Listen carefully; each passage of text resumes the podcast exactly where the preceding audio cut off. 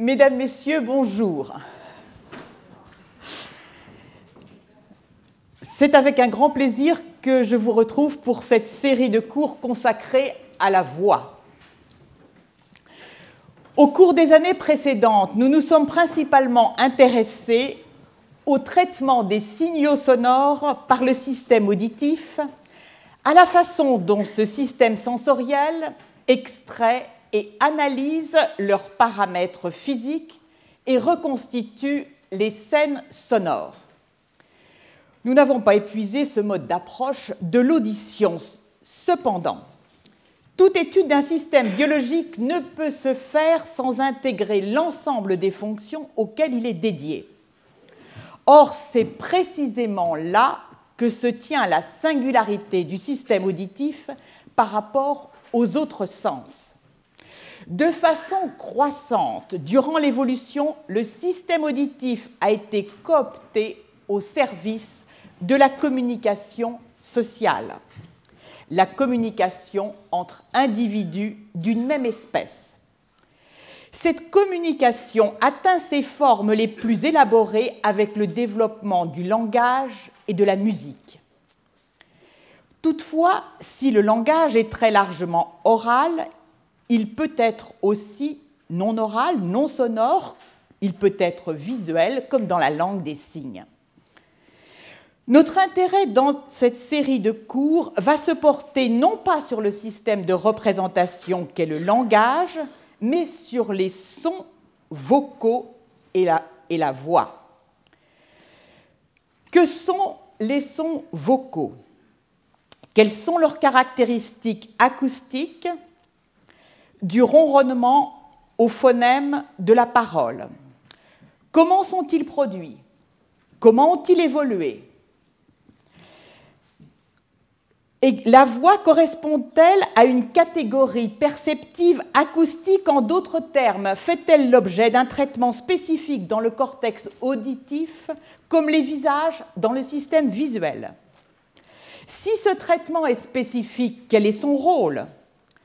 A-t-il un rôle social en sous-tendant par exemple l'identification des individus, un rôle voisin de celui que, joue le traitement spécifique des visages dans le système visuel? Quelle information la voix véhicule-t-elle sur le locuteur, ses caractéristiques physiques, ses états psychiques, son état émotionnel? Comment la perception des sons vocaux émis par le locuteur modifie-t-elle sa propre production de ces sons. Quand la boucle audiophonatoire ou système audiophonatoire mis en jeu dans ce contrôle se met-elle en place chez l'homme Que sait-on de son évolution? Comment les sons environnants, bruit et perception des sons vocaux émis par les autres individus de l'espèce influencent-ils les productions vocales? On s'approche donc là des apprentissages vocaux. Que nous apprend ou que peut nous apprendre l'étude des anomalies de production et de perception de la voix observées chez l'homme sur ces questions Je me limiterai aux mammifères et une large part du cours portera sur les primates.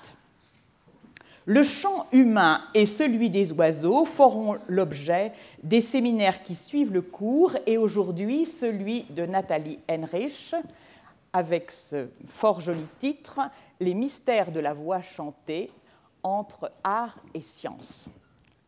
Ma partie sera scientifique.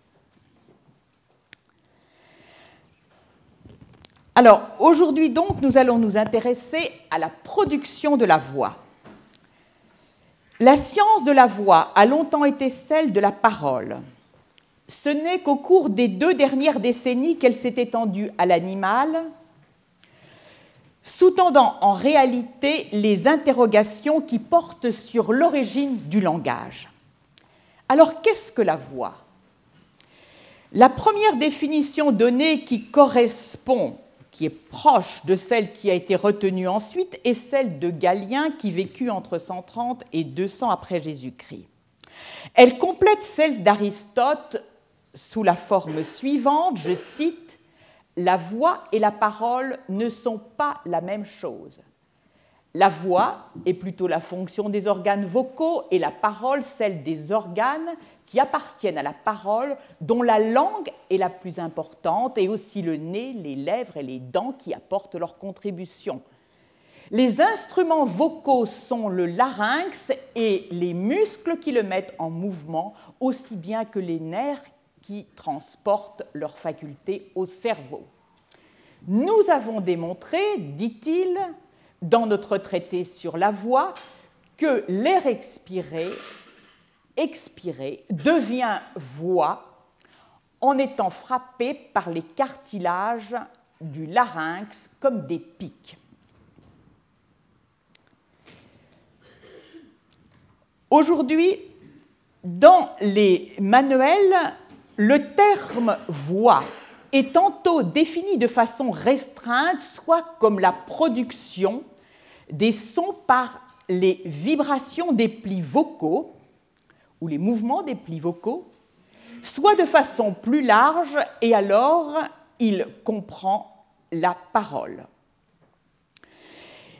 Il faut cependant souligner que si dans la première définition ne sont intégrés que les sons produits par la vibration des plis vocaux, c'est-à-dire les sons voisés, ceux de la langue dans la langue française, ceux-ci incluent toutes les voyelles, les semi-voyelles, les consonnes voisées ou partiellement voisées. En fait, en français, les seuls sons non voisés sont les consonnes plosives et fricatives quand elles se trouvent au début des mots et les affriqués non voisés, qui sont des sons composites importés souvent d'une langue étrangère, comme par exemple le, le, son tcha dans tchador. Nous allons mettre successivement en place l'appareil phonatoire chez l'homme, son anatomie fonctionnelle, les mécanismes de production des phonèmes, et nous discuterons en particulier la théorie source-filtre, puis nous verrons l'histologie et la physiologie des plis vocaux, autrefois appelés cordes vocales, et nous nous arrêterons en particulier sur leur oscillation auto-entretenue, puis nous discuterons l'évolution des productions vocales, ronronnement, barrissement, et de l'appareil phonatoire, et en particulier la descente du larynx. Alors, j'en viens maintenant à l'appareil phonatoire chez l'homme et son anatomie fonctionnelle. Alors, beaucoup d'entre vous, pour beaucoup d'entre vous, ces notions vous sont très familières. Je vous prie de m'excuser de ce passage obligé pour tous les autres. Le larynx et l'organe phonatoire. Vous voyez ici le schéma d'une coupe longitudinale du cou et de la tête d'un homme adulte. En avant, alors attendez, je vais passer sur un mode.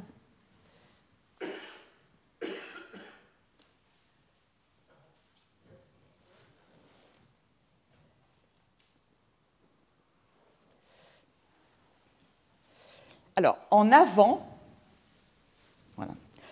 En avant, vous voyez la trachée et en arrière, l'ésophage, le conduit digestif.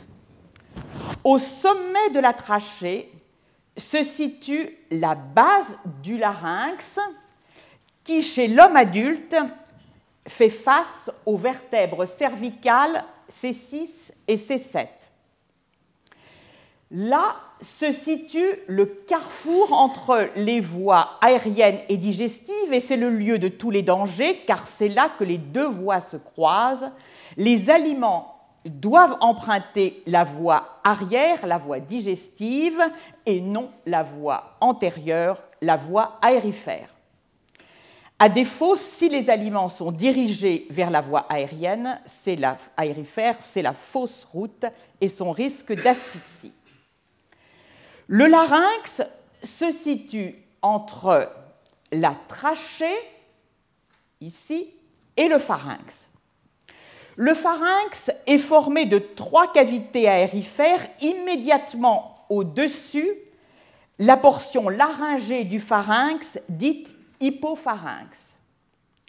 Et à son sommet, vous voyez ici un cartilage, l'épiglotte. L'épiglotte est mobile, elle, elle, opère comme une sorte de clapet, elle peut fermer l'accès au conduit laryngé.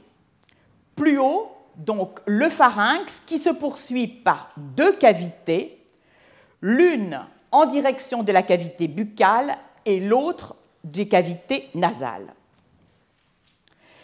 Le larynx est un conduit composé d'éléments osseux et cartilagineux solidarisés par des ligaments et des muscles. En réalité, il n'y a qu'un seul os que vous voyez ici, l'os hyoïde, situé en position haute. De ce fait, les interrogations sur l'évolution du larynx, qui sont susceptibles d'aider à répondre à l'origine de la parole et du langage, se heurtent à une difficulté majeure.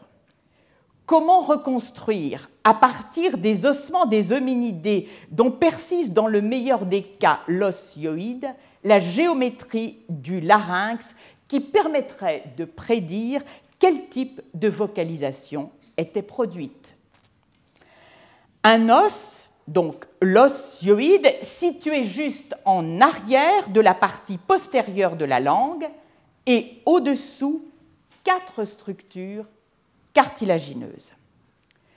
Vous en voyez ici deux qui sont volumineuses. Ce sont des pièces uniques qui ont une position centrale, l'os hyoïde, et dessous, pardon, l'os pardon, le cartilage thyroïde et dessous le cartilage cricoïde. Le cartilage cricoïde, comme son nom l'indique, est un dièdre. Sa pointe, qui est antérieure, porte la pomme d'Adam chez l'homme. Dessous cet autre cartilage, le cartilage cricoïde, est lui un anneau. Vous voyez ces trois pièces en position ici en vue frontale du larynx, l'os hyoïde et les deux cartilages thyroïde et cricoïde. Nous allons maintenant entrer dans l'intimité du larynx, là où va se produire, être produit le son laryngé. Vous voyez sur ce schéma d'une vue supérieure du larynx le cartilage cricoïde en dièdre, pardon, le cartilage thyroïde en dièdre et le cartilage cricoïde, pardon, je me suis trompé dans les abréviations, en anneau. Il faut maintenant y ajouter deux petits cartilages, les cartilages arythénoïdes, qui forment des pyramides qui sont articulées avec le cartilage cricoïde. Ces cartilages arythénoïdes ont un rôle essentiel puisque, comme vous le voyez ici, où sont maintenant schématisés les plis vocaux, ces plis vocaux dans leur partie postérieure sont insérés sur les cartilages arythénoïdes. Et dans leur partie avant, ils sont insérés à la partie dorsale du cartilage thyroïde. L'espace situé entre les plis vocaux constitue la glotte. Un ensemble de ligaments solidarise, et on peut les voir sur ce dessin ce schéma ici solidarise l'osioïde avec le cartilage thyroïde et le thyroïde avec le cartilage cricoïde. Alors il nous faut maintenant animer cet ensemble. Quand nous prenons notre souffle, quand nous inspirons, les plis vocaux sont écartés. En revanche, lors de la production vocale, se produit une adduction, c'est-à-dire un rapprochement des plis vocaux, ici à nouveau en violet. Cette adduction fait intervenir deux types de muscles, les muscles interaryténoïdiens que vous voyez ici et les muscles crico-aryténoïdiens latéraux qui font pivoter les cartilages et ce faisant rapprochent les cordes vocales en pointillé leur position initiale et leur position finale en violet. Les plis vocaux s'écartent. Ils s'écartent dans un mouvement dit d'abduction qui correspond à la contraction des muscles crico-aryténoïdiens postérieurs. Abduction, adduction. Maintenant, il nous faut tendre ces plis vocaux. Pour tendre les plis vocaux, il existe des tenseurs des plis vocaux et c'est le rôle que joue le muscle cricothyroïdien, donc qui s'étend entre les deux cartilages centraux dont j'ai parlé initialement. Sa contraction fait basculer le thyroïde sur le cricoïde, en avant. Et ce basculement en avant du thyroïde va tendre les plis vocaux. Il existe à l'inverse des muscles qui sont impliqués dans la détente en quelque sorte des plis vocaux et ce sont les muscles thyroaryténoïdiens. Ces muscles sont en deux faisceaux, un faisceau supérieur et un faisceau inférieur, et le faisceau inférieur appartient aux plis vocaux, il est appelé muscle vocal. En se contractant, il va d'une part détendre et donc raccourcir les plis vocaux, mais il les épaissit également. Mais il les épaissit également. Le muscle vocal peut être lui-même étiré sous l'action d'autres muscles intrinsèques du larynx, et à l'inverse, on va avoir donc une élongation des plis vocaux et un amincissement de ces plis vocaux. Alors nous avons donc vu comment rapprocher les plis vocaux en adduction, ce qui va leur permettre de vibrer. Puis nous avons vu l'effet de muscles qui tendent ou détendent les cordes vocales, ce qui va modifier leur fréquence de vibration. Dernier mouvement physiologique du larynx, c'est le déplacement de l'ensemble du larynx qui fait intervenir des muscles extrinsèques du larynx. Tout d'abord, le larynx peut être tiré vers le haut par l'ascension de l'os hyoïde. L'os hyoïde est euh, fixé à des muscles qui s'étendent donc de l'os hyoïde à d'une part l'os temporal et d'autre part à la mandibule. Donc lorsque ces muscles se contractent, il tire le larynx vers le haut. À l'inverse, il existe des muscles qui s'insèrent sur l'osioïde et d'autres qui s'insèrent sur le cartilage thyroïde d'un côté et de l'autre côté sur le sternum. Par conséquent, lorsqu'ils se contractent, ils vont faire descendre le larynx. Que fait l'ascension ou plutôt on va s'intéresser la baisse du larynx, elle va augmenter la taille de la cavité pharyngée. La production de la voix met en jeu la soufflerie expiratoire des poumons Et donc, c'est grâce à cette soufflerie expiratoire que l'air va être sonorisé au niveau du larynx par des mécanismes que nous verrons ultérieurement. Et l'air sonorisé, c'est-à-dire qui maintenant se présente sous une, succession de vagues de pression, chemine ensuite dans le tractus supralaryngé qui s'étend de la glotte aux lèvres. Chez l'homme, ce tractus vocal supralaryngé est long de 17 cm. Il est, il est composé de trois cavités la cavité pharyngéale dont nous venons de parler, la cavité buccale et la cavité nasale. Mais en réalité, il existe un très grand nombre d'articulations dans ce conduit supralaryngé qui ont conduit à le diviser en faisant même abstraction de sa partie nasale en 17 sous-compartiments. En 1960, une théorie de la production des voyelles était développée par Gunnar J'y reviendrai très largement en discutant la phonation des voyelles et en discutant l'évolution des vocalisations.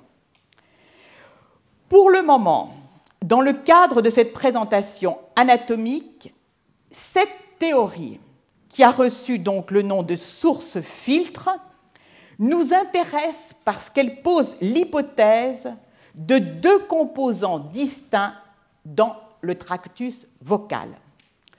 Une source énergétique, qui est la pression du flux de l'air provenant des poumons pendant la phase expiratoire et qui fait vibrer les plis vocaux, et donc sonorise l'air, et l'autre qui est un filtre composé du tractus vocal suslaryngé.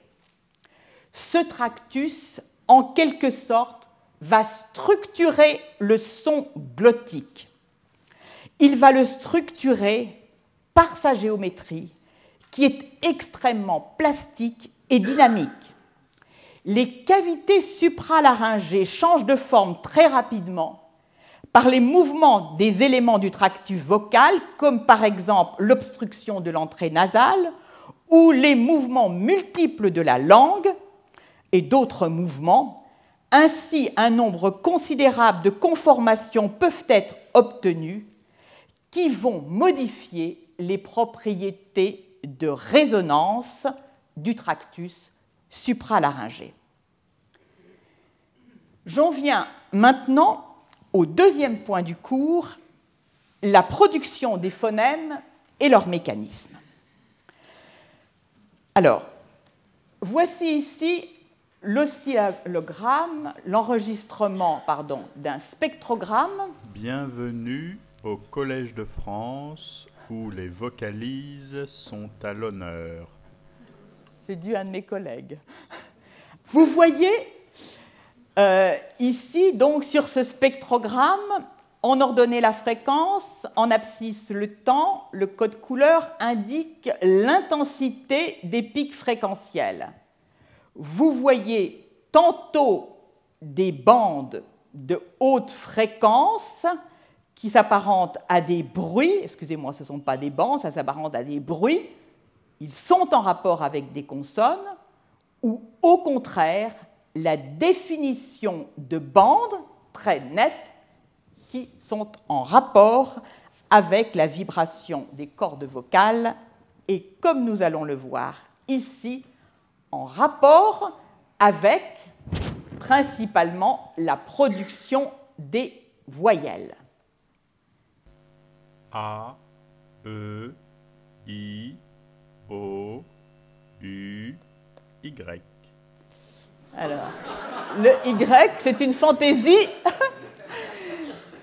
que je vous laisse, bon, dont la responsabilité appartient donc euh, à mon collègue Jacques Boutet de Monvel. Retenez pour les voyelles donc l'existence de ces bandes énergétiques de fréquences régulièrement espacées. Nous allons y revenir. Et voici ici les consonnes, deux types de consonnes. S. Ah, le. Pardon. Z. Et donc vous revoyez ici les spectres de bruit, donc un spectre très différent de celui que nous avons vu pour les voyelles. Alors, les pics énergétiques que nous voyons ici dans ce spectrogramme de voyelles sont les formants. Les cavités du tractus vocal se comportent comme des résonateurs. Et ces résonateurs ont une fréquence de résonance propre. Certaines des fréquences du spectre sonore glottique sont absorbées par le tractus vocal supralaryngé, mais d'autres, dont la fréquence est identique ou voisine de celle des résonateurs supralaryngés, sont au contraire amplifiées. Elles forment ainsi les pics énergétiques du spectre fréquentiel des sons émis, donc ces formants. Ces cavités, donc, se comportent comme des bandes passantes qui amplifient certaines fréquences du son laryngé. Tous les mammifères qui ont été étudiés produisent des sons et de la même façon avec la formation de formants par leur tractus vocal. Cependant, l'homme fait un usage particulièrement important des formants. Il constitue un paramètre acoustique important de la parole humaine. Comment le sait-on? Ceci est démontré par la voix murmurée ou chuchotée. En effet, dans le chuchotement, le larynx génère non pas un spectre sonore, qui, comme nous le verrons, est composé de la fréquence fondamentale de vibration des plis vocaux et de ses harmoniques, mais génère un bruit à large bande. Mais c'est le mouvement du tractus vocal, les mouvements qui sont normaux, qui vont permettre l'intelligibilité de cette parole grâce aux formants qui seront présents alors que dans le chuchotement, il n'y a pas de pitch, pas de hauteur tonale des syllabes. On nomme les formants par une notation physique grand F allant de la fréquence la plus basse à la fréquence la plus haute F1 serait ici, c'est celui de la fréquence la plus basse, et donc on peut aller comme ça jusqu'à ici 7 à 8 formants, et on réserve la notation de F0 pour la fréquence fondamentale, qui est la fréquence de vibration la plus basse des plis vocaux. Les deux premiers formants F1 et F2 sont particulièrement adaptés à la description des voyelles. En règle générale, le premier formant des voyelles a une fréquence comprise entre 300 et 700 Hz et le deuxième formant entre 800 et 2000 Hz. En règle générale, le formant 1 est corrélé à l'ouverture de la bouche, dit aperture, et le formant 2 a une valeur élevée lorsque la langue a une position antérieure et une valeur basse lorsqu'elle a une position postérieure. Le troisième formant est corrélé à la configuration des lèvres. Kenneth Stevens a fourni une représentation simple de la corrélation entre l'articulation de l'appareil vocal et les fréquences des formants acoustiques des voyelles. En voici la représentation en ordonnée le formant 1 F1, donc associé au degré d'ouverture de la bouche, fermé et ouvert, et en horizontal, le formant 2 associé à la position de la langue avant ou arrière. Sur ce graphe, on peut porter les différentes voyelles et on voit qu'elles forment un triangle, le triangle des voyelles appelé triangle vocalique. La prononciation des voyelles est caractérisée par la stabilité du conduit vocal pendant l'émission vocale. Certaines de ces voyelles sont dites orales, IEA, d'autres nasales, un on, d'autres impliquent le rôle des lèvres ou UO. En observant les déplacements et les cavités formées par radiographie, les déplacements de la bouche et les cavités formées par radiographie, et en les approximant à des tubes, on est en mesure de déduire la fréquence des formants qui seront formés dans ces différentes cavités. Pour un tube fermé à une extrémité et ouvert à l'autre, les fréquences de résonance sont proportionnelles à la vitesse du son divisée par quatre fois la longueur du tube. On parle d'un résonateur en quart d'onde. Pour un tube fermé ouvert aux deux extrémités, les fréquences de résonance sont proportionnelles à la vitesse du son divisée par deux fois la longueur du tube. On parle d'un résonateur en demi-longueur d'onde. Et pour les résonateurs qui se prolongent par un petit tuyau qui va correspondre à une constriction dans le tractus vocal, on peut approximer son comportement à celui d'un résonateur d'Helmholtz, ces boules que vous avez eu l'occasion de voir, terminées par un embout que vous avez eu l'occasion de voir dans les cours précédents. Les fréquences de résonance de ces résonateurs d'Helmholtz sont proportionnelles au carré à la racine carrée pardon, de la section du petit tube divisé par sa longueur et divisé par le volume de la grande cavité. Alors voici ici par exemple le traitement du U avec les deux cavités pharyngéales et euh, buccales et donc qui peuvent être, dont on peut rendre compte par les deux résonateurs d'Helmholtz, par deux résonateurs d'Helmholtz, ou au contraire le I qui correspond ici donc à la cavité pharyngée qui s'étend par un petit tube qui est approximé par un résonateur d'Helmholtz. Alors passons maintenant aux consonnes, alors ce qu'il faut savoir auparavant, c'est que ces approximations de la fréquence de résonance des cavités formées sont valides. Alors j'en viens aux consonnes. En règle générale, lorsqu'il y a production de consonnes, il y a obstruction au passage de l'air. Sur ce tableau à double entrée, en horizontal, les articulateurs et en vertical les points d'articulation.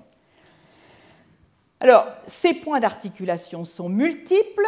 En particulier, la langue, en raison de sa mobilité, peut se projeter euh, au niveau des dents, des incisives supérieures ou entre les incisives supérieures ou inférieures.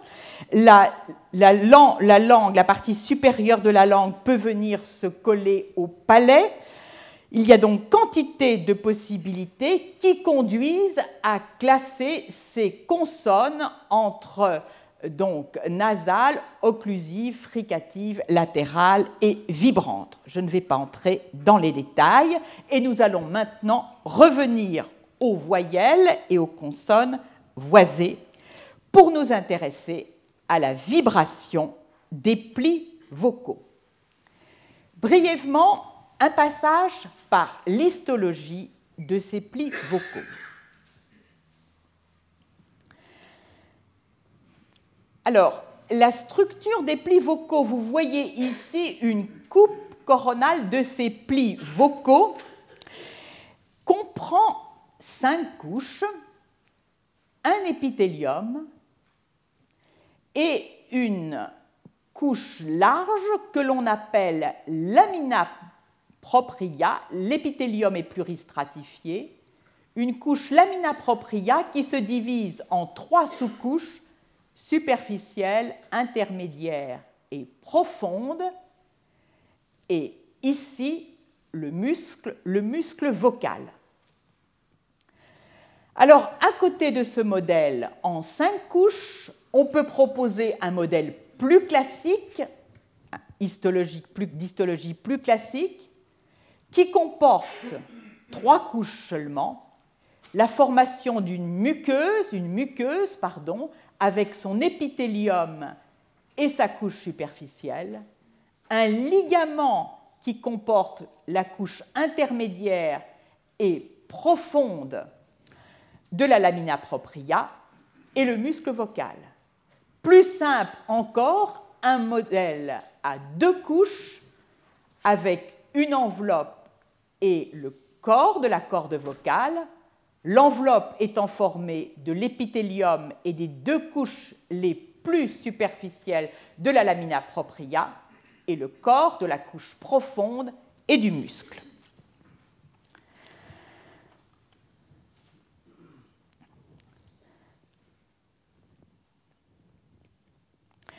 La couche superficielle de la lamina propria, vous la voyez ici, elle est composée de fibres d'élastine qui sont, disons, orientées de façon relativement anarchique dans l'espace. Ces fibres sont entourées d'un liquide interstitiel.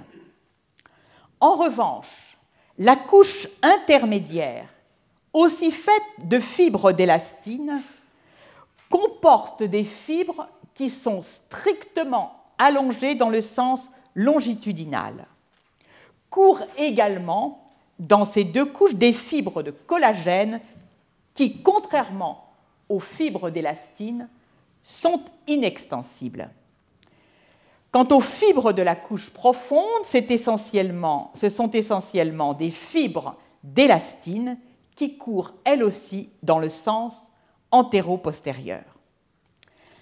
Alors, ce ligament, donc formé des deux couches profondes, est beaucoup plus épais aux deux extrémités des plis vocaux qui soutiennent le stress mécanique lors de l'extension des plis vocaux. Quant à la muqueuse elle-même, donc ces deux couches superficielles, elle est plus épaisse au niveau où les plis vocaux vont s'accoler, ce qui, sans doute, leur permet d'absorber les chocs.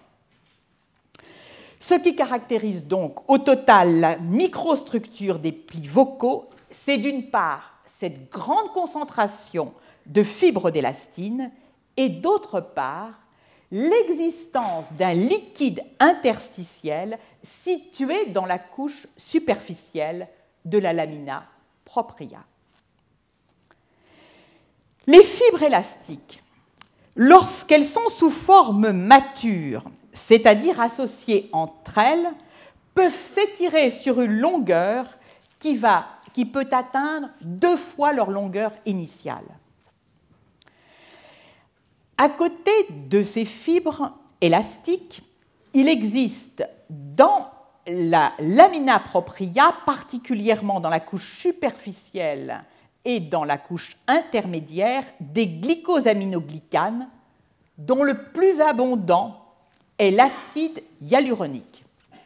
Sont présents également des protéoglycanes, éparanes et versicans, et également des glycoprotéines, fibronectine et laminine.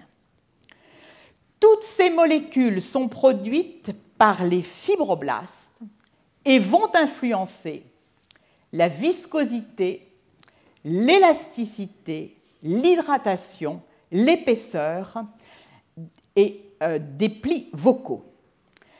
L'acide hyaluronique est fait d'une succession de disaccharides qui peuvent atteindre des tailles considérables. Chargés négativement, il retient les molécules d'eau.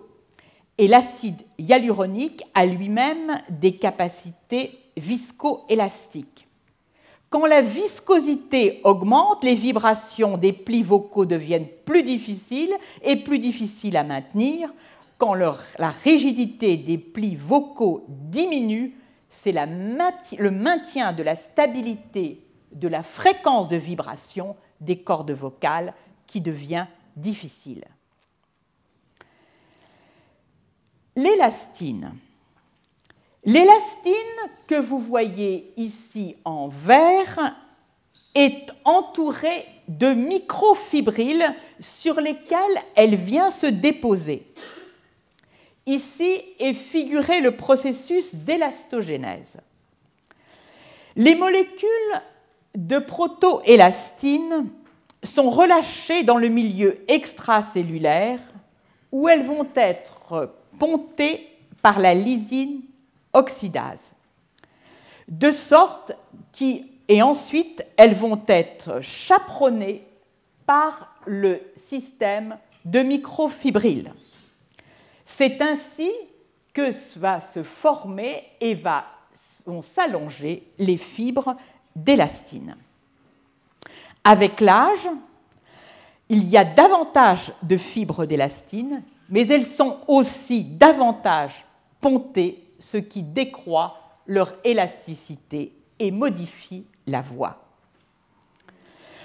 On admet que la production de ces éléments de la matrice extracellulaire par les fibrocytes se fait sous l'effet du stress mécanique.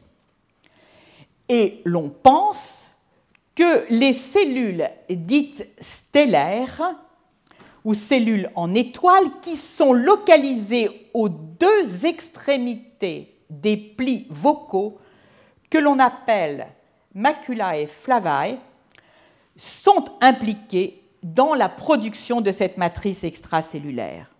Donc on aurait là un système assez classique de réponse mécanique des cellules cette réponse, disons, les stress mécaniques régulant la synthèse et la sécrétion de la matrice extracellulaire.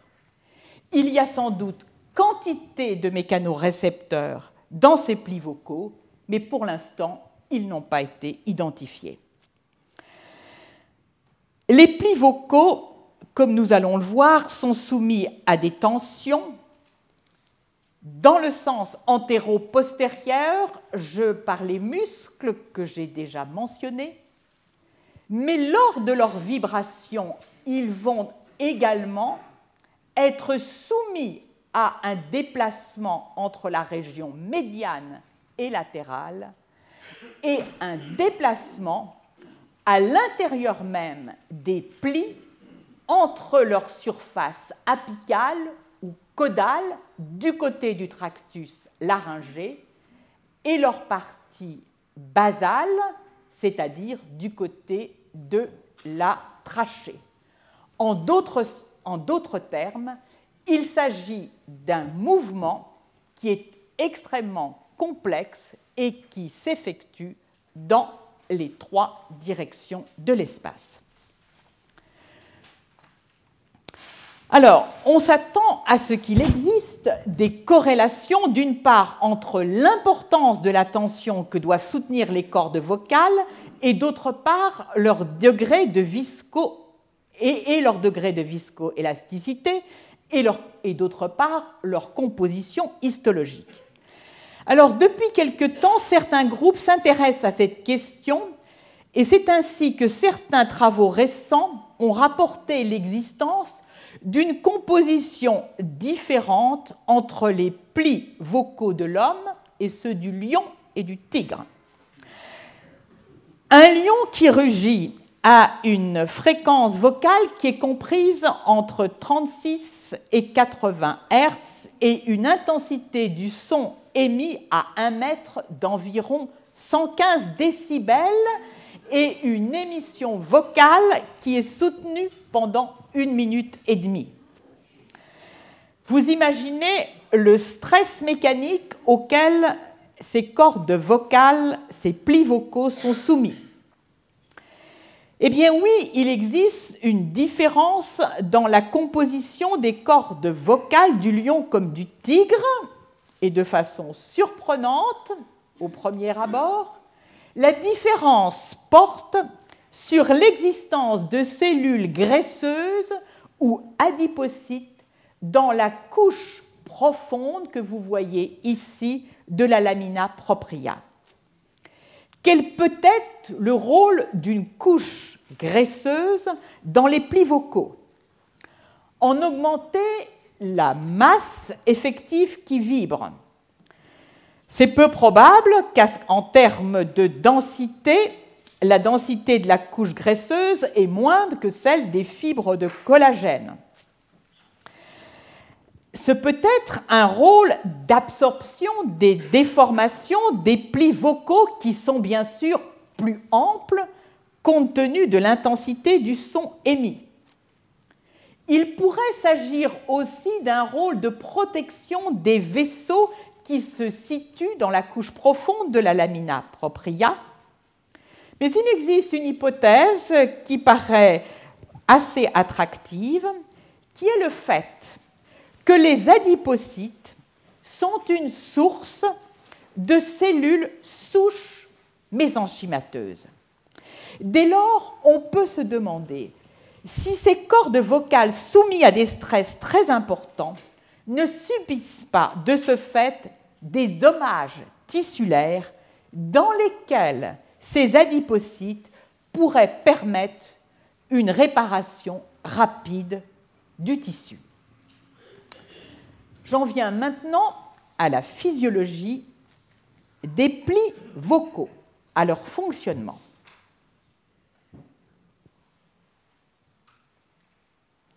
Donc ici, sur cette section, les deux plis vocaux, et vous voyez donc le mouvement de ces plis vocaux lors de la phonation. Une théorie a donc a été proposée, théorie pour la production des vibrations vocales, qui a reçu le nom de théorie myélo-élastique aérodynamique que nous reverrons.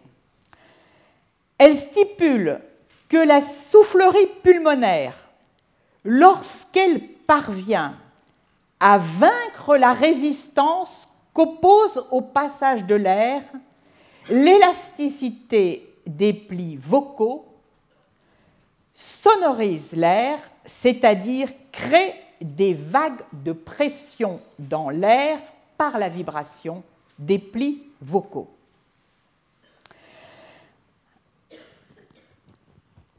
Alors, la fréquence de vibration des plis vocaux, la fréquence la plus basse, est la fréquence fondamentale de la voix.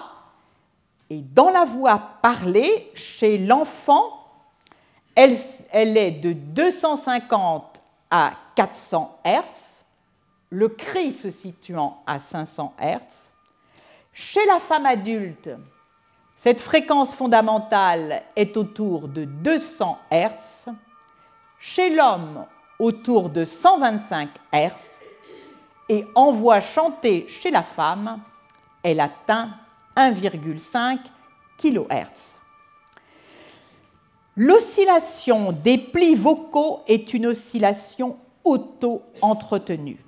En d'autres termes, on a affaire à un système oscillant dont l'oscillation se maintient grâce à une source d'énergie constante. Comment est obtenue cette oscillation auto-entretenue des plis vocaux? Les interprétations font appel à la loi de la conservation de l'énergie totale dans les fluides, dite loi de Bernoulli. En tout point de l'écoulement d'un fluide dans un conduit, l'énergie totale des particules de fluide a deux contributions. L'une est l'énergie cinétique de la particule qui dépend du carré de la vitesse de son déplacement.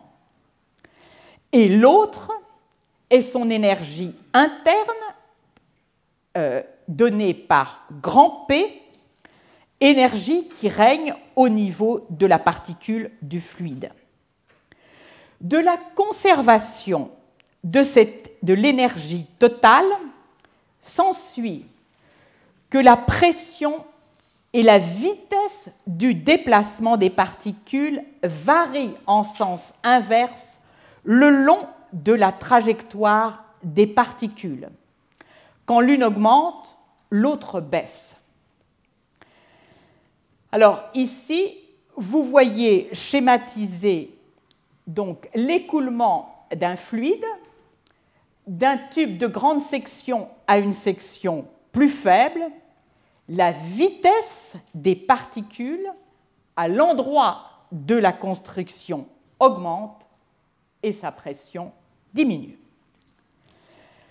Pour rendre compte du mouvement d'oscillation des plis vocaux, dans un premier temps, on a proposé une approximation sous la forme d'un simple oscillateur harmonique figuré ici, soit une masse M attachée à un ressort de rigidité K. La représentation que vous voyez ici est celle d'une coupe longitudinale du tractus vocal. À ce niveau, les plis vocaux, ici la trachée, ici l'espace supralaryngé. L'oscillateur harmonique est représenté donc par cette masse et ce ressort, et lui est adjoint une constante d'amortissement qui est figurée par ce piston qui représente les pertes d'énergie dues au frottement. Un oscillateur harmonique a une oscillation naturelle, simple, sinusoïdale, en fonction du temps. Mais l'examen laryngoscopique des plis vocaux, qui peut être aujourd'hui réalisé par une caméra vidéo ultra rapide à 3 kHz, a montré que le déplacement des plis vocaux est en fait loin d'être uniforme. La partie supérieure superficielle des plis vocaux, cette enveloppe dont j'ai parlé, peut se déplacer de façon quasi indépendante de sa partie profonde ou corps du pli vocal.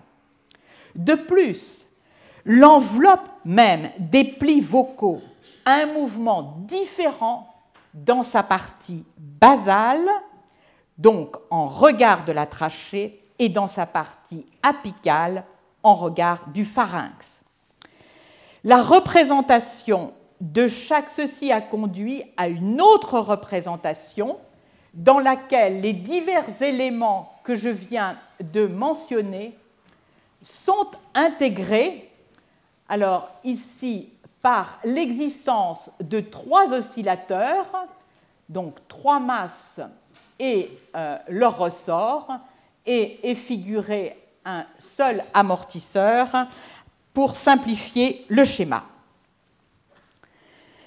La glotte est le mouvement est le siège de deux mouvements séquentiels différents.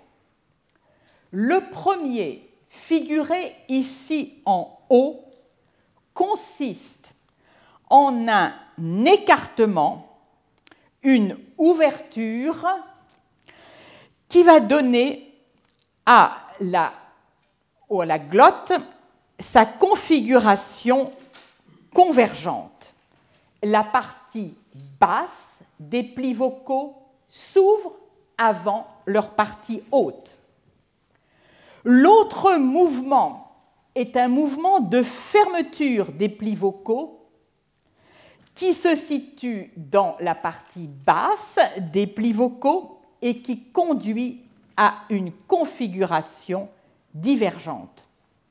Ces changements de conformation de la glotte sont essentiels au processus d'auto-oscillation. Dans la, configuration convergente, l'écoulement de l'air a un débit plus faible que dans la configuration divergente. En conséquence, en raison de la loi de Bernoulli, la pression intraglottique est plus élevée lorsque la glotte est en position convergente que lorsqu'elle est en position divergente. Ce changement continuel de pression avec le mouvement des plis vocaux est essentiel pour générer une vibration auto-entretenue. Donc nous avons vu que par définition, une vibration auto-entretenue nécessite une source d'énergie constante. Cette source d'énergie constante est fournie par le flux d'air pulmonaire. Nous avons donc mis en place la source d'énergie et les forces de pression intraglottique qui varient avec le changement de conformation de la glotte. S'y ajoutent des forces qui s'opposent au passage aérien, qui sont les forces dues à l'élasticité des plis vocaux, en rapport essentiellement avec les fibres d'élastine, des forces en rapport avec la viscosité des tissus et en particulier des forces d'adhésion au point de contact entre les plis vocaux. Alors, la glotte se ferme par adduction. Voyons ensuite de ça la séquence qui va conduire à l'auto-oscillation auto-entretenue des plis vocaux. Adduction par pivotement des cartilages, la glotte est quasi formée, les plis vocaux sont sous tension. En conséquence, la pression de l'air qui se situe sous les plis vocaux, la pression sous-glottique augmente. Lorsqu'elle atteint un seuil critique, elle va permettre de vaincre les forces élastiques des plis vocaux et la partie basse des plis vocaux, comme vous le voyez ici, s'ouvre. C'est la configuration convergente qui va augmenter la pression intraglottique. Les plis vocaux commencent alors à s'écarter et l'écartement continue tant que les forces aérodynamiques venues de la trachée sont supérieures aux forces élastiques. Avec l'augmentation du débit intralaryngé, la pression intraglottique baisse. La glotte, qui était alors ouverte de façon quasi équivalente dans sa partie supérieure et dans sa partie inférieure, va maintenant prendre la configuration divergente avec le rapprochement de la partie basale des plis vocaux. Donc la glotte va progressivement se refermer, elle se ferme et à ce moment-là, la pression sous-glottique réaugmente et le cycle reprend. Alors, cette description est simplifiée. La masse effective des plis vocaux peut, dans certaines conditions, comprendre le recrutement du corps de la corde vocale. Il existe d'autres modes de vibration des cordes vocales que celui que je viens de mentionner, et dont Nathalie Elrich discutera durant son séminaire. Alors, cette diapositive résume la phonation des voyelles ou des sons voisés.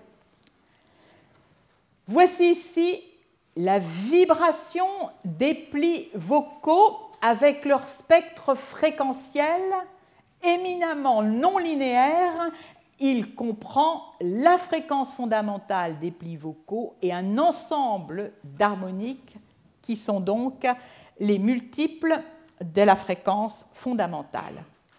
Puis on passe, ces sons passent à travers le tractus vocal où ils vont subir donc des soit être euh, leur intensité va être abaissée, soit au contraire augmentée par les cavités résonantes. Et voici à la sortie le spectre du son de voyelle. Je vais passer euh, directement à la dernière partie du cours. Nous allons donc voir l'évolution des productions vocales et de l'appareil phonatoire.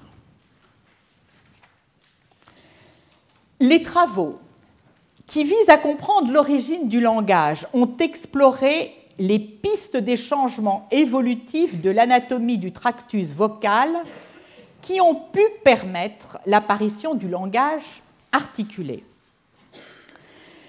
La paléoanthropologie a été longtemps la seule voie d'approche. Elle est aujourd'hui complétée par l'étude des génomes des hominidés que l'on peut interroger dès lors que l'on identifie chez l'homme actuel un gène impliqué dans la production du langage articulé. J'évoquerai ces données génomiques associées à la paléoanthropologie lors du quatrième cours. Mais j'ai déjà mentionné les limites de l'analyse paléoanthropologique et pour cette raison, depuis deux décennies environ, cette recherche s'est élargie aux productions vocales des primates non humains et à celles d'autres mammifères. Il s'agit là de rechercher l'existence de parenté entre leur production vocale et celle des hommes actuels et de rechercher d'éventuelles corrélations entre les caractéristiques physiques de leur production vocale et les caractéristiques anatomiques et physiologiques de leur appareil vocal. Plus l'objectif, est de tracer un chemin évolutif plausible qui rende compte de l'évolution de l'appareil phonatoire par des adaptations qui ont conféré des avantages sélectifs. La, la paléoanthropologie s'est d'abord attachée à répondre à une question considérée comme centrale pour comprendre l'émergence du langage articulé, quand la descente du larynx est-elle survenue, cette descente créant d'une part la cavité pharyngéale, essentielle à la formation des formants, et libérant la langue qui peut devenir très mobile. De fait, chez l'homme, la mise en place du langage durant l'enfance s'accompagne de la descente du larynx. Nathalie Henrich discutera ce point. La paléoanthropologie, je l'ai dit, se heurte à une difficulté majeure puisque les seules données dont elle dispose, c'est la présence de l'osioïde et ses essais de reconstitution à partir de l'osioïde d'un larynx. Si l'existence d'un langage oral ne fait pas débat, ou plutôt l'absence d'existence d'un langage oral, ne fait pas débat chez l'Australopithèque compte tenu de la forme globale de son crâne, de sa mâchoire et de sa langue plate, très proche de celle des grands singes, l'existence d'un langage fait débat chez l'homme de Néandertal. D'autres arguments sont donc recherchés en faveur de l'existence d'un langage articulé chez l'homme de Néandertal. On a cru que la taille du canal osseux qui laisse passage au nerf qui innerve la langue, l'hypoglosse, sous la langue, pouvait refléter la taille du nerf qui le traverse. Mais ces données et en tout cas leurs interprétations, à la lumière d'autres données, ont été remises en question. Enfin, on fait jouer un rôle possible à la verticalisation de la base postérieure du crâne dans la descente du larynx. Nous allons donc passer à l'animal et aux évolutions morphofonctionnelles de l'appareil phonatoire. Tout d'abord, voyons les modes de production vocale au niveau glottique. Domine la conservation du processus de vibration des plis vocaux dont j'ai parlé tout à l'heure, le processus myélo-élastique dynamique. Vous voyez ici schématisé, euh, illustré par schématisé, le, la, la relation log-log qui existe entre la fréquence, fondamentale de la voix de divers animaux et la masse du corps. Donc ceci est donc avec deux modes de classement, un qui répond au mécanisme myélo-élastique aérodynamique, abrégé en MEAD, et un autre qui répond à une contraction musculaire active dont je vais brièvement parler et qui est abrégée en AMC. J'en viens donc à discuter cette production par contraction musculaire active qui a lieu lors du ronronnement du chat et d'autres effets là.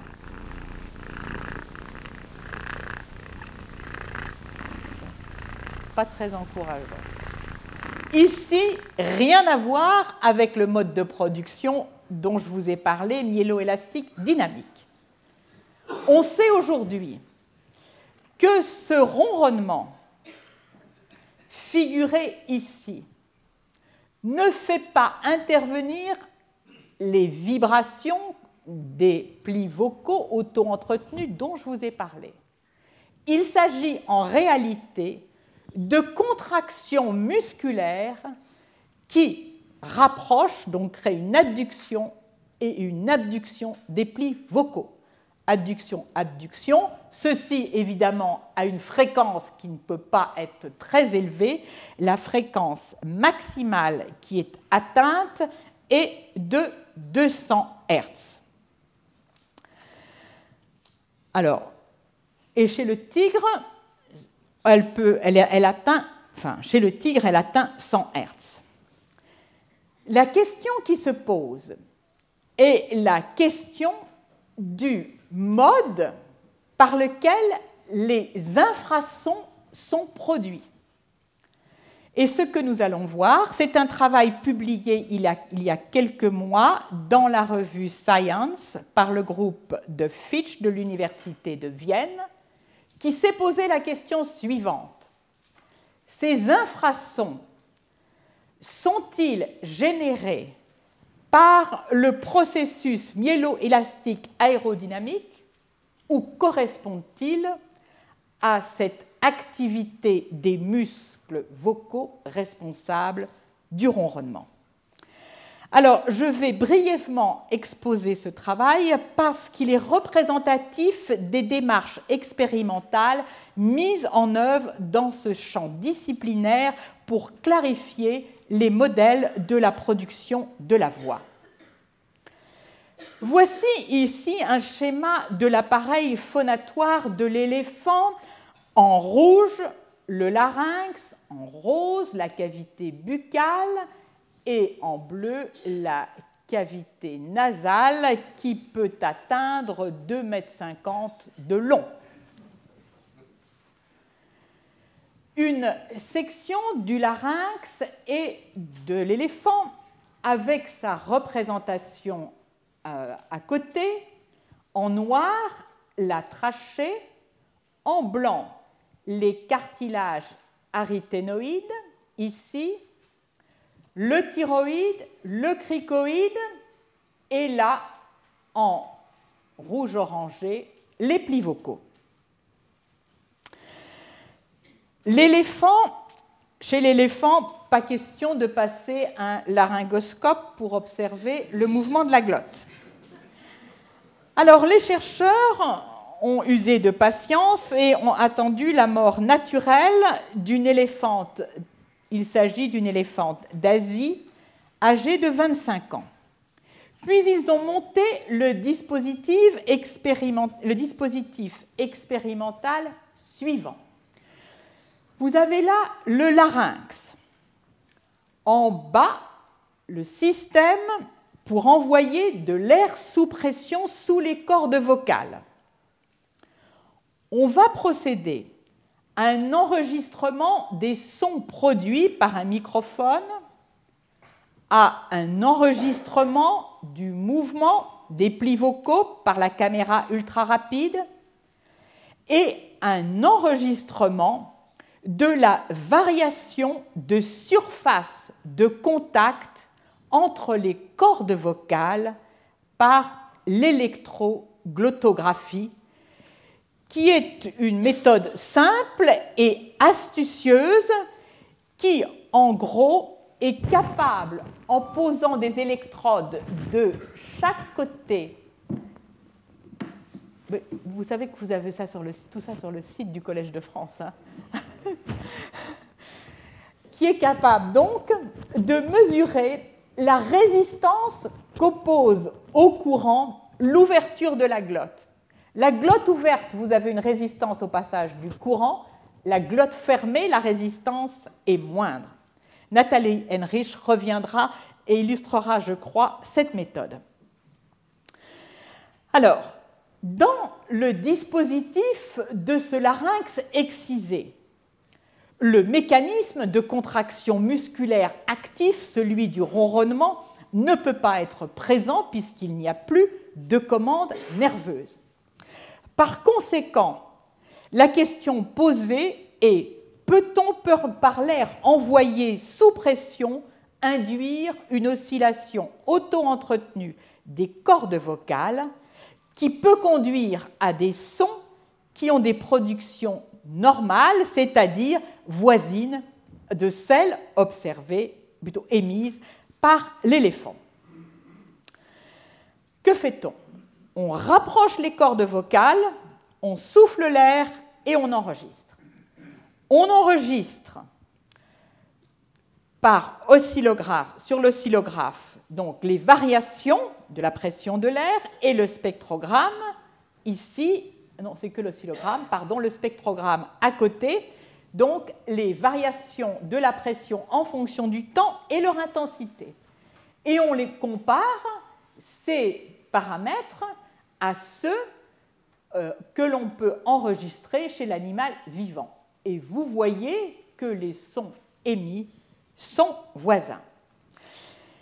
Ici en bas, on enregistre tout à fait en bas, en bleu, l'ouverture de la glotte par vidéo, en rouge le signal acoustique créé par l'ouverture et la fermeture de la glotte, euh, pardon, par la, vibration des cordes vocales, et, également on enregistre le, les contacts qui se créent entre les plis vocaux par électroglottographie.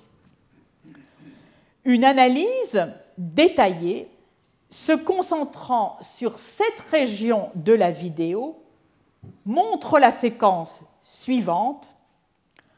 On est ici en 1 juste avant l'ouverture des plis vocaux. Les plis vocaux en deux commencent à se séparer et on a un flux acoustique. Les plis vocaux sont très ouverts, il y a vibration des cordes vocales, elles continuent plutôt. Puis on a la chance de voir une différence entre la phase supérieure et la phase pardon, des plis vocaux supérieurs et inférieurs. Les plis vocaux inférieurs qui se rapproche, on est en position divergente, la glotte est à nouveau fermée, le cycle reprend. Tout ceci démontre donc que la production des infrasons chez l'éléphant fait appel au mécanisme myélo-élastique dynamique qui repose donc sur les propriétés biomécaniques des plis vocaux et la puissance de la pression de l'air. Alors, pour mémoire, la fréquence obtenue in vitro sur ce larynx excisé est de l'ordre de 16 Hz, elle est de 18 Hz in vivo, et on peut également observer non pas simplement des émissions vocales très régulières dont je vous ai montré les spectres, mais d'autres émissions plus chaotiques, comme on en observe in vivo. Les travaux sur les animaux ont révélé maintenant plusieurs exemples qui montrent que la localisation basse du larynx n'est pas une particularité de l'homme. On retrouve une position basse du larynx chez les batraciens, les mammifères, certains mammifères, le koala. À chaque fois, il s'agit des mâles dont la position du larynx est la plus basse. Le muscle sternothyroïdien, celui qui peut tirer le thyroïde vers le sternum, lorsqu'il est contracté chez le koala mâle, va rétracter le larynx jusque dans leur thorax, ce qui libère une cavité gigantesque et va être à l'origine de formants de fréquences très basses.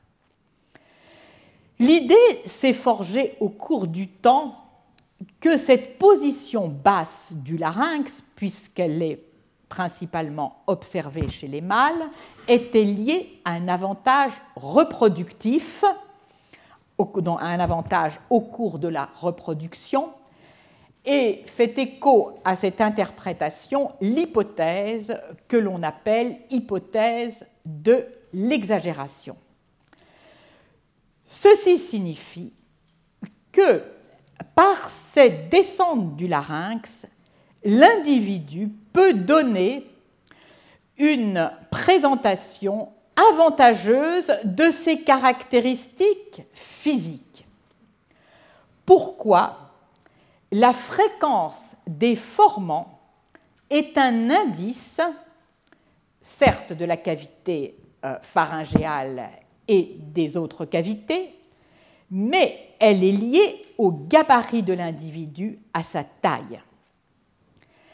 Nous allons voir un exemple amusant qu'est le brame du cerf.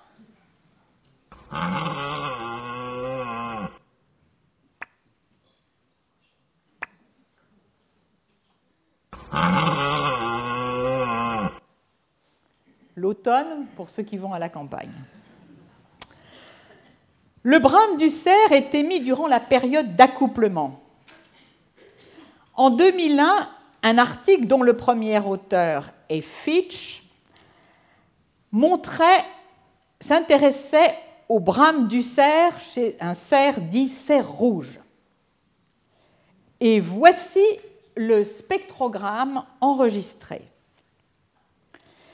Initialement, sur ce spectrogramme, qui, euh, contrairement au spectrogramme que je vous ai montré, donne bien le début de euh, l'émission du Brahme.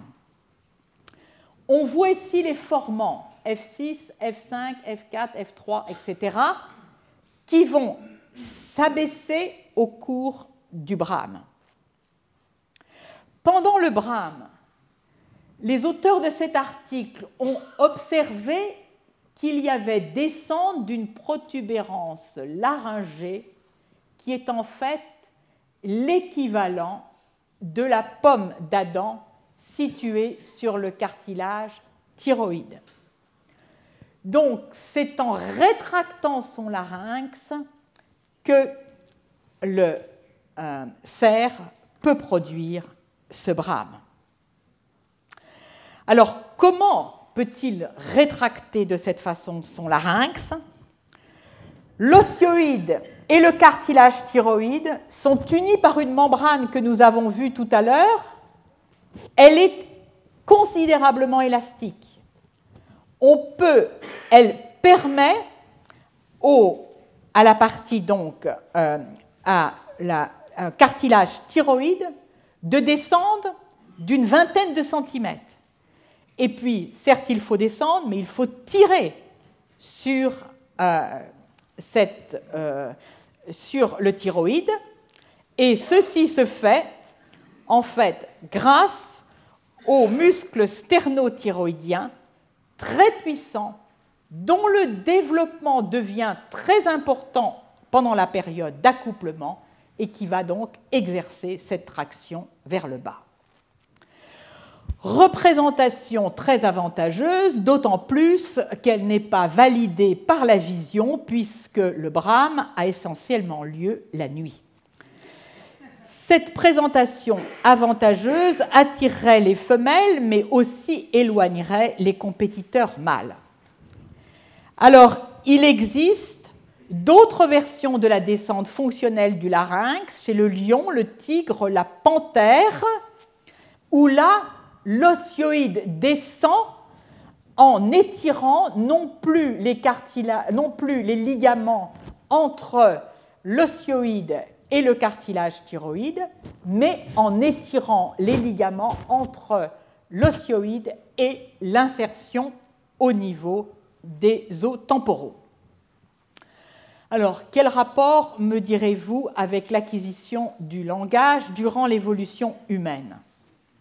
Eh bien, ceci dit d'une part que cette hypothèse euh, évolutive, donc dans une, perspective évolutive, la descente du larynx est sans doute associée à un avantage reproductif, même si elle constitue une préadaptation au langage. Alors, l'appréciation des individus au sein d'une même espèce par les formants a été étendue aux macaques et à l'homme. Donc, on doit rejeter l'hypothèse de la descente du larynx comme étant l'événement évolutif unique qui aurait permis l'apparition du langage articulé. Il survient plusieurs fois dans l'évolution par un mécanisme de convergence donc que sous-tend sans doute un avantage sélectif durant la reproduction. Alors, qu'en est-il de la descente du larynx chez les primates? Elle a été récemment étudiée chez le chimpanzé. Le tractus vocal du chimpanzé a été divisé en deux parties, une partie horizontale et une partie verticale. La partie, donc c'est le tractus supralaryngé qui été divisé en deux parties. Si on s'intéresse à la croissance de l'une et l'autre partie, ici la partie horizontale, chez le chimpanzé, chez le jeune chimpanzé, on s'aperçoit que cette partie horizontale augmente de façon régulière. En revanche, la partie verticale subit un accroissement brutal que l'on retrouve sur cette autre représentation du rapport entre le tractus vocal dans sa partie horizontale et verticale. À quoi est due et que représente cette brutale augmentation de la cavité pharyngée? Elle est en rapport avec une baisse du larynx qui va consister en l'accroissement de la distance entre l'osioïde et le cartilage thyroïde. Or, ce même type de descente du larynx existe chez le bébé humain. Il s'agit donc d'une descente du larynx qui a été commune, sans doute, à l'ancêtre commun du chimpanzé et de l'homme. Mais chez l'homme, elle est complétée par une autre descente, celle de l'osioïde lui-même, donc l'os ici, par rapport à la mandibule et à la base du crâne. Et on pense que cette deuxième descente du larynx, ce deuxième mode de descente, est en rapport avec la flexion antérieure de la base du crâne. Alors, à nouveau, en termes évolutifs, quelle est la signification de cette première descente du larynx chez les chimpanzés et chez l'ancêtre commun avec l'homme? Un rôle dans la déglutition, un rôle dans la respiration, un rôle dans la locomotion. Certains y voient un moyen de sécuriser la déglutition en ayant rendu plus indépendant la déglutition et le larynx. En tout état de cause, c'est une première étape qui affaiblit le lien entre la partie donc de la cavité buccale et la partie pharyngéale. Alors je vais terminer par deux exemples récents, parce qu'ils sont aussi amusants, qui illustrent la plasticité de la production vocale chez les mammifères. Comment l'éléphant et le gibbon inventent pour modifier leur formant Nous allons voir ici une éléphante d'Asie élevée dans un zoo de la Corée du Sud, à laquelle on a appris trois à quatre mots de coréen. Son tractus vocal lui permet de former la formation des formants d'un mot que nous allons entendre qui signifie en français bon, mais à condition de modifier ses cavités buccales. On s'en doute. Comment le fait-elle? Eh bien, vous allez entendre successivement le mot prononcé par son dresseur et l'émission vocale de cet éléphant. Et vous allez voir comment elle modifie son résonateur buccal.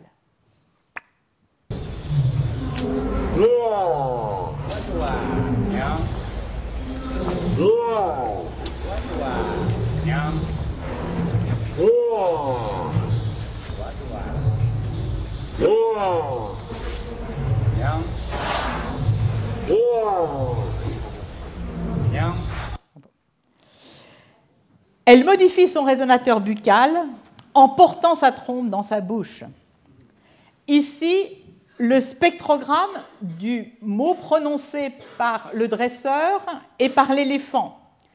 Ils se ressemblent sensiblement et l'analyse des formants des voyelles L'analyse montre, pour les voyelles reproduites A, O et U, que la fréquence des formants F1 et F2 est sensiblement la même. Alors bien sûr, on doit intégrer ce résultat dans le chapitre de l'imitation vocale, qui n'est pas le propre de l'éléphant, loin de là, mais euh, ici c'est une illustration amusante de la façon dont on peut modifier les formats. Et enfin, un autre exemple, je vais prendre l'exemple des, des gibbons soprano. Dans le chant soprano, lorsque la fréquence fondamentale des cordes vocales s'élève, elle devient trop élevée pour tirer parti de certains résonateurs du tractus vocal dont la fréquence est trop basse par rapport à la fréquence fondamentale. Or, dans le chant soprano, il s'agit d'émettre des sons vocaux de forte intensité qui vont euh, être donc propagés euh, dans un théâtre ou euh, un auditorium. Comment est réalisé le chant soprano? Je ne voudrais pas empiéter sur ce que va dire tout à l'heure Nathalie brièvement.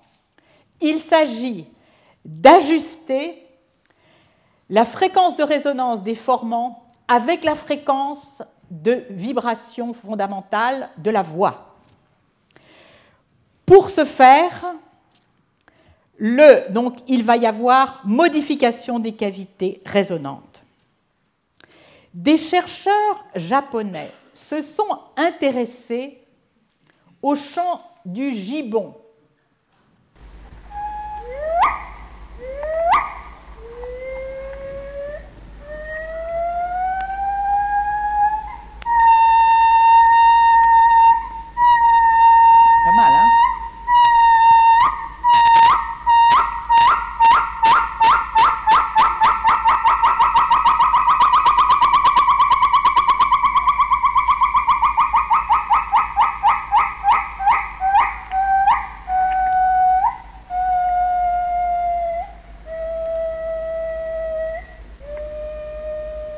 gibbon. de Noël. Hein. Alors, voici ici une analyse du spectre fréquentiel de ce son. Vous voyez ici l'énergie associée à la fréquence fondamentale F0 et les harmoniques extrêmement régulières. Comment savoir le gibbon vocalise comme un soprano Deux hypothèses. Soit la fréquence de vibration du tractus vocal n'est pas indépendante de la, fréquence de vibration des plis vocaux.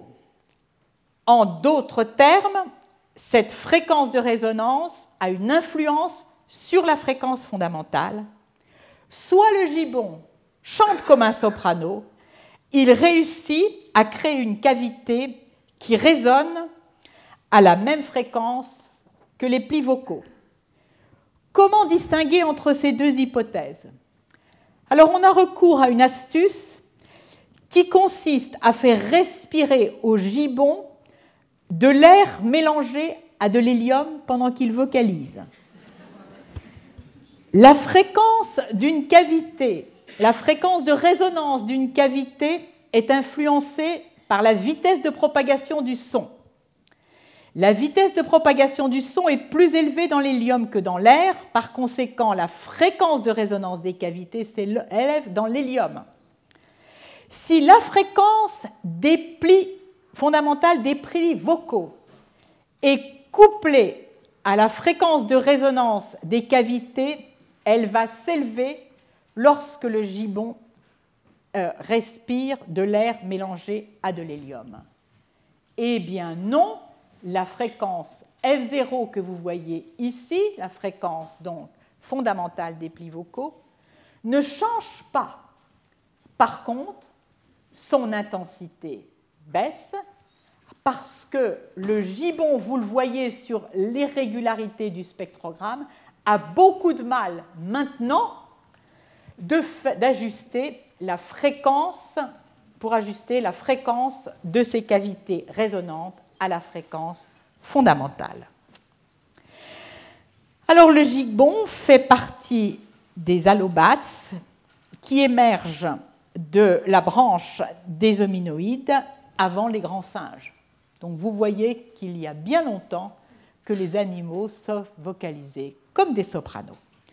Et ceci donc en guise de transition avec le séminaire qui va débuter dans une dizaine de minutes, séminaire que donnera Nathalie Henrich sur les mystères de la voix chantée. Je vous invite donc à revenir tout de suite après cette pause. Elle discutera, elle nous fera rêver, puisqu'on discutera, elle discutera entre art et science. Merci de votre attention.